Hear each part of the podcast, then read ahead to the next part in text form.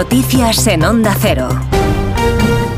Noticias de las 11 de la mañana, noticias de las 10 en Canarias que nos cuenta María Hernández. Buenos días, María. Buenos días, Alsina. El Partido Popular reclama explicaciones a la expresidenta de Baleares, Francina Armengol, por su presunta implicación en el caso Coldo en más de uno. La presidenta actual de las islas, Marga Proens, ha defendido que Armengol conocía la estafa en la compra de mascarillas y que ocultó hasta el final el contrato por valor de más de 3 millones y medio de euros con la empresa vinculada al asesor de Ábalos. Según se desprende del sumario, Armengol avaló por escrito a la empresa investigada a pesar de saber que las mascarillas suministradas eran defectuosas. Proens sostiene que mintió y que no informó de nada en el traspaso de poder al actual gobierno. Yo, yo soy eh, conocedora de esta investigación y soy conocedora de todos estos informes y soy conocedora de que este informe ha servido para adjudicar fondos europeos a estas mascarillas falsas la semana pasada cuando empiezan a, a aparecer las informaciones de los medios de comunicación nacionales. El gobierno no cree que la causa penal por terrorismo que el Supremo ha abierto contra Puigdemont vaya a interferir en la negociación con Junts sobre la amnistía, lo acaba de decir la vicepresidenta María Jesús Montero. Por tanto, no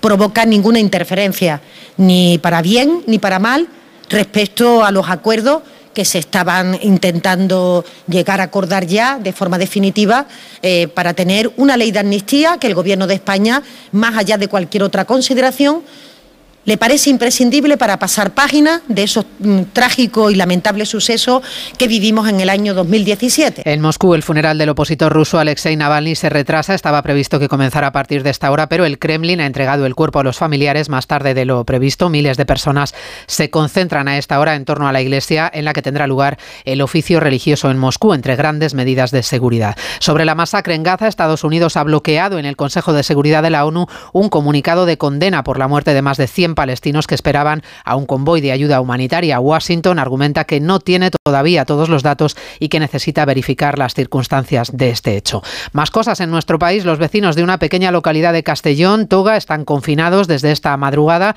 por la humareda que ha generado un incendio forestal en la zona. Se ha interrumpido el tráfico y los medios aéreos siguen movilizados trabajando en la extinción. Castellón, Lorena Pardo. El fuego que se ha originado en una zona forestal avanza de Toga a Torrechiva y ha obligado a confinar preventivamente a los vecinos de esta localidad y a cortar la CV entre ambas localidades. La meteorología ahora no es favorable. La provincia tenemos situación de alerta amarilla por viento del noroeste moderado a fuerte con rachas muy fuertes durante toda la mañana. Y además la Guardia Civil sigue investigando la muerte por asfixia de un niño de cuatro años en Magaluf que se metió dentro de una secadora.